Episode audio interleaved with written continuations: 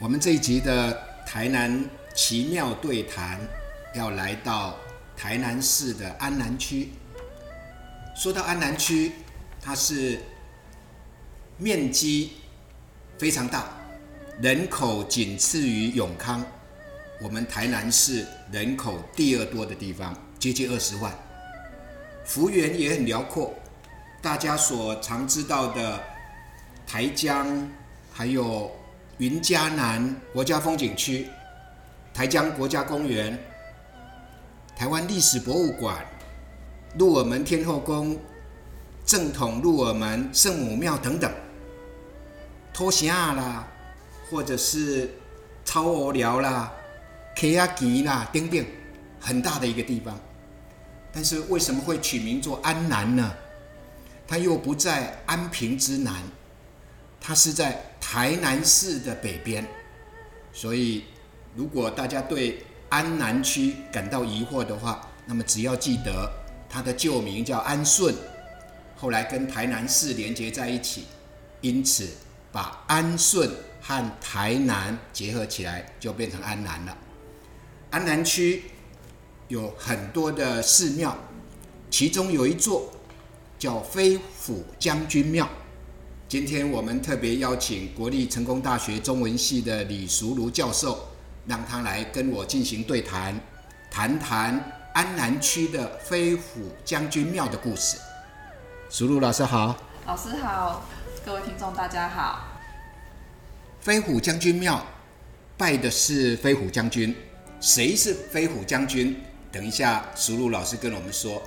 李淑如老师呢，他对于我们台湾民间的宗教和信仰有很深入的研究，其中有一个非常有名的研究对象是财神，所以我原来以为石鲁老师要来跟我们谈谈台南市的财神庙，不是？不是。好，那飞虎将军。呃，比财神还让你感兴趣，那你就为我们介绍一下安南区的飞虎将军庙吧。好，那呃，各位听众，今天之所以选择这样的一个主题来跟大家分享，就像老师刚刚讲，我本来的研究领域在财神，可是什么样的呃题题目或者是什么样的素材比呃财神爷更有趣，可能大家也会感到好奇的，就是。在台湾的民间信仰里面，我们常常可以看到各式各样的神。然后这些神像财神的话，在台湾有土地公当财神，有文财神比干，也有武财神赵公明。哈，那但是比较特别的是，今天要谈的这个飞虎将军庙，他是一个日本人，就是日本人来台湾奏行的这样的故事。哈，那在谈这个庙的呃建庙的一些缘起之前，可能要先大家。回到历史课本上一下下，就是在二次世界大战期间，其实，呃，大概昭和十九年，一九四四年左右，那个时候的，我们现在来看，当然知道那个时候的二二战已经接近尾声。可是其实，呃，美日双方的激战让日本的航空兵力受到很大的影响。那我们第一个想到都会是那个冲锋的那个敢死队。可是其实当时的日军在台湾各地也。呃，都部署了所谓的海军航空队，台南就有台南海军航空队。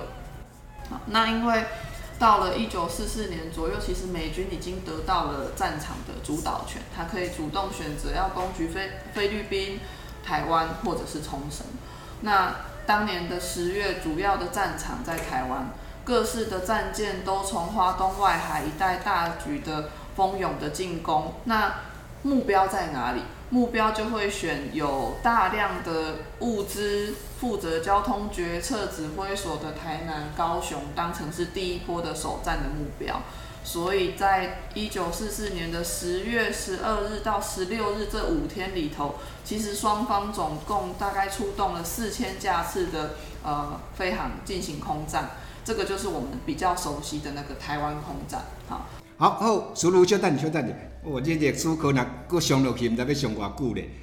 到底这一段历史跟我们今天主要要谈的日本将军、台湾神郑安堂飞虎将军有什么故事？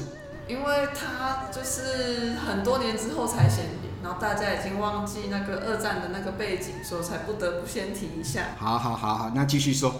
那这个也是太平洋战争里头最浩大、最惨烈的空战。两军的折损都非常非常的多，日军伤亡更是惨重，所以一九四五年日本就宣布无条件投降，这个是我们比较熟悉的历史的那一段。那战后数数十年过去，其实大家对于那个战争的记忆可能渐渐的比较淡忘，但是在这个时候，呃，海尾寮附近的这些呃养鱼温的这些村民们，大家都目睹了一些奇怪的现象，例如半夜的时候会看到有戴着白帽子、穿着白衣服的人在鱼温附近徘徊，看起来很像小偷。那村民为了保护自己的余温，就会去看看是不是小偷来了。可是，一靠近，那个人就消失，或者是当地的人都不约而同的都做了同样的一个梦，梦境里头也是一个白衣服、白帽子的人，可他不说话。但这样的梦很奇怪，就是你梦到，我也梦到了。那我们的这样的结果就是，大家讨论起来就回去发现。都做了这样的梦，然后现实生活里头养的那个鱼都翻肚了，快要翻鱼翻肚就是快要死掉了这样，所以大家觉得这样的怪事实在太多了，只好去请呃当地进主庙的海尾朝皇宫的保生大帝指示，看这样的作祟事件到底起因是什么。保生大帝说了，那个是空战阵亡的幽魂显灵，所以现在要想办法安抚他。那透过保生大帝的这样的指示，开始呃唤起了一些当地人的回忆。有一个九十几岁的老太太想起一件事，她说她那个时候空战的时候，又害怕，可是又想看。然后大家一边躲的时候，她有注意到，就是有一有一架零式战机被击中，可是他却没有直直的掉落到村庄里头，他反而是机手拉高，然后往村外的那个空地去了，这样。后来那一架飞机当然是爆炸，他们有看到那个飞行员有跳伞逃生，可是最后还是不幸罹难的这样。然后在整理那个战亡的那些呃士兵的这个过程里头，发现他的军靴上写着“三浦”两个字，所以就把这个三浦的叫三浦的这个人跟那个保生大帝的指示会不会就连接在一起？会不会是他呢？好。所以后来在经过日本的海军航空队分队长深山敏雄上尉的协助之后，确定那个飞行员的本名叫做山浦茂丰，当时是兵曹长，兵曹长就是介于士官跟军官之间的一个位阶。那战末因为他殉国嘛，所以就晋升为少佐。所以透过目击者的回忆，加上保生大帝的指示，就知道了这个。呃，需要被安抚的战魂叫做三浦茂丰，那保生大帝就指示了，他现在要在这边呃镇守，为大家守护土地。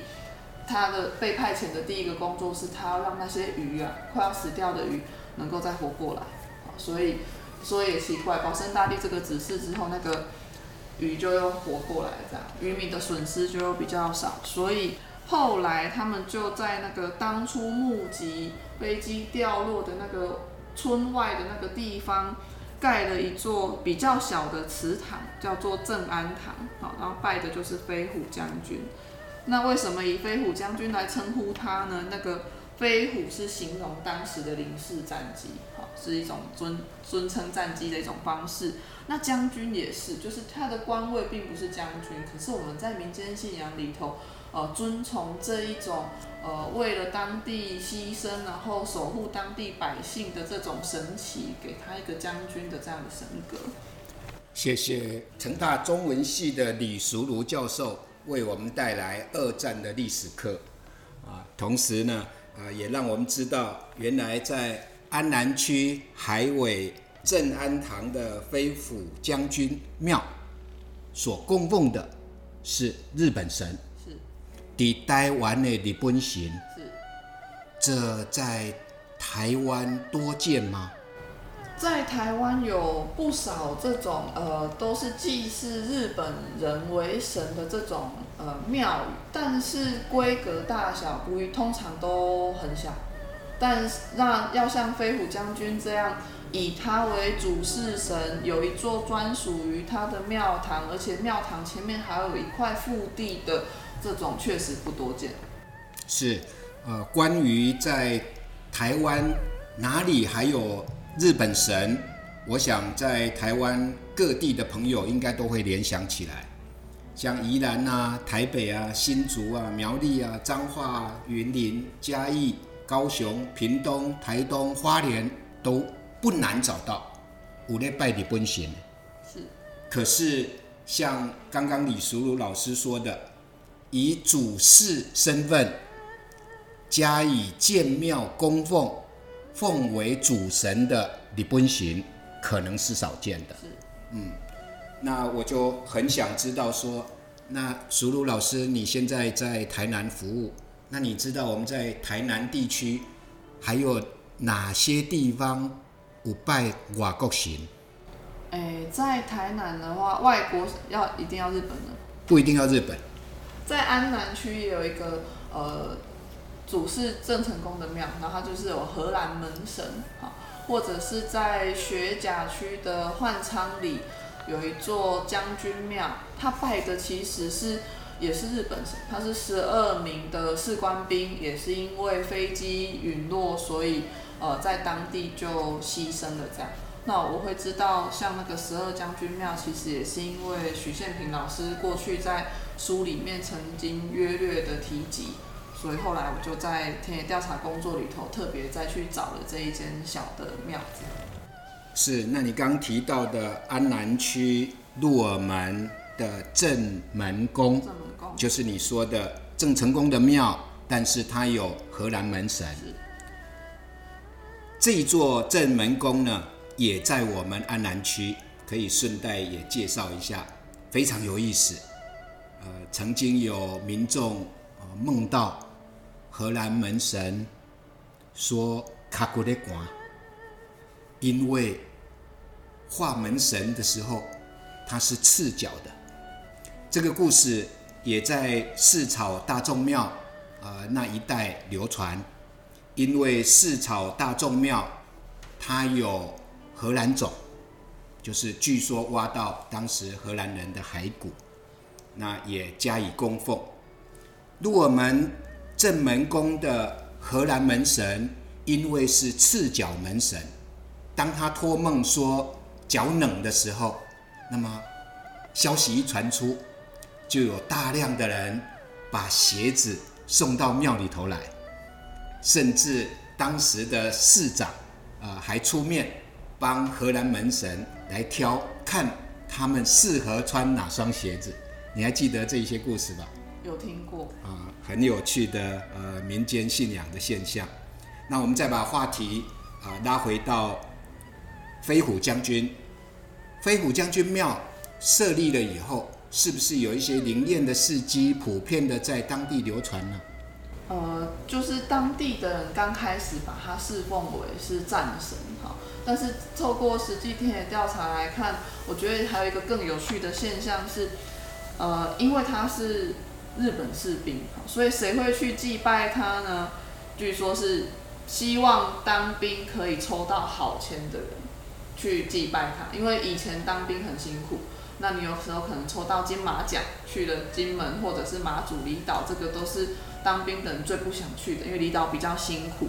所以过去有一个有一个呃即将要当兵的人，他为了希望自己可以抽到一个比较好的单位，可是那个签很少。他知道的好签只有一支，所以他就特别去拜飞虎将军，希望将军可以保佑他，呃，顺利抽得好签。然后果然他真的就抽到了那一桶签里头唯一一个他认为是好单位的那一张签，所以当兵顺利。这个消息传开之后，后来很多呃即将入伍的阿兵哥都会去抽签，希望自己也能够拥有同样的好运。是。呃，很有意思。刚刚苏老师提到金门，我因为曾经在金门住过，也分享一下。金门有很多爱国将军庙，这些爱国将军庙，他的身份也不一定是将军，但是因为他们可能因为战争或者疾病等等原因，总之他们为国殉难了，因此在金门很多地方。大概加起来有数十座吧，他们都称为爱国将军庙。认真去看的话，这些爱国将军甚至国共双方都有，所以呃，民间以民间的力量，对于这些因战争或其他原因而亡故的军人，都给予一定程度的尊奉。我觉得这也是呃民间力量的一种展现。现在我们知道了飞虎将军庙所供奉的对象，他是个呃日本军人，是。他在日本应该有后代，有。他的后人知道他们的家人先人在台湾成为台湾人供奉的日本神吗？知道，在呃这一就是这一连串的神机也好，建庙也好，之后其实呃台湾这边也非常积极的帮飞虎将军找到他当时的呃家人。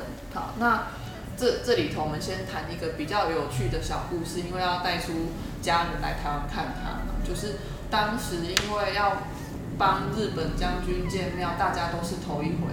所以不知道那个神像要怎么雕，因为是雕神像的师傅，你叫他雕保生大帝，叫他雕关公，他都很熟悉。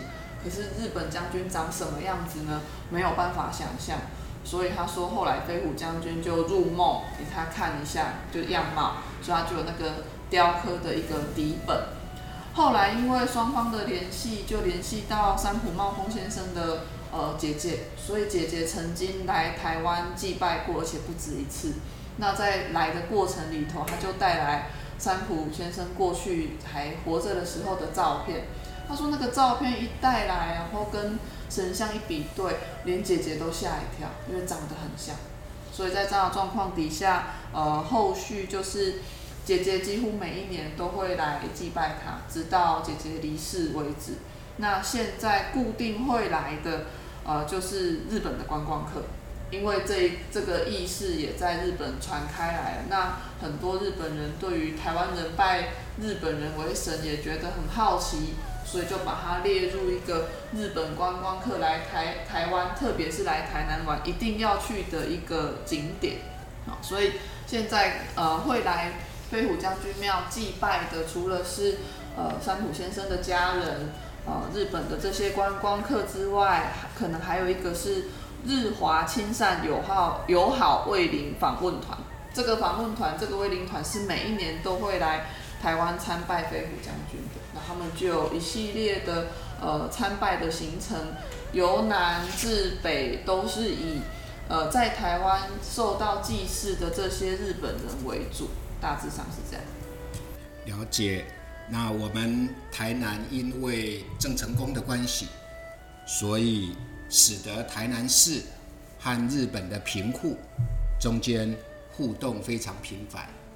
现在有没有也因为飞虎将军他的存在，所以也使得台南市跟日本的城市进行了城市的外交呢？除了观光以外，有在二零一六年的时候，因为据说飞虎将军托梦给来庙里头参拜的日本信众，表达自己想要。回去看看的一个这样的说法，那因为这其实会关系到的是，呃，庙宇里头的，就是大家要怎么花花费，然后怎么让飞飞虎将军能够回到日本，这其实是一个很多的人力跟金钱的支出，所以庙方也不敢小看这样的一个讯息。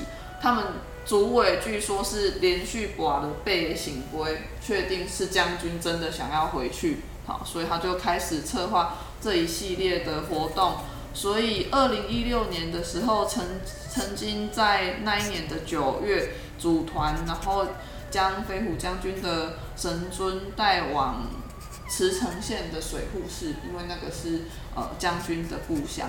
然后抵达的时候是由市长亲自去接机的，很风光的活动，还回到慈城的护国神社举行相关的慰灵仪式。那当时的。市长是赖清德先生，他也呃积极的推动台南市跟慈城市的两个县市之间的交流，实在很有意思。台南真奇妙，台南市的庙宇也在台南市的国际化扮演了很重要的角色。按你这样说起来的话，很有意思。那现在呢？呃，如果我们要去镇安堂飞虎将军庙。好像那个地方也比较偏远一点点。如果相对于市区来讲，去到那边可以吃些什么吗？顺便讲一下。去到那边，我刚刚第一个想到的是，呃，因为飞虎将军后来变成朝皇宫保生大帝的日籍弟子嘛，所以两个庙的距离其实很近。那特别是离朝皇宫更近的，有一个可能是时下年轻朋友们会比较喜欢的，叫老爹素食，它跟十三咖啡呃合开在一起，那就是那种新时代的养生的观念，它只卖早餐，所以到中午截止，有兴趣的听众可以自行前往。还有美食一条街，国安街那附近，你去过吗？没有。好，我特别请安南区的朋友。提供了美食一条街，其中呢包括天香抓饼啊、国安街的 V 哥啊、阿珍炸鸡啊，还有手工汤包专卖店上河和越南烤乳猪等等，呃，就在国安街上，所以我们可以可以到海尾的镇安堂飞虎将军庙去参观去了解。同时也可以到附近的啊美食街去走一走。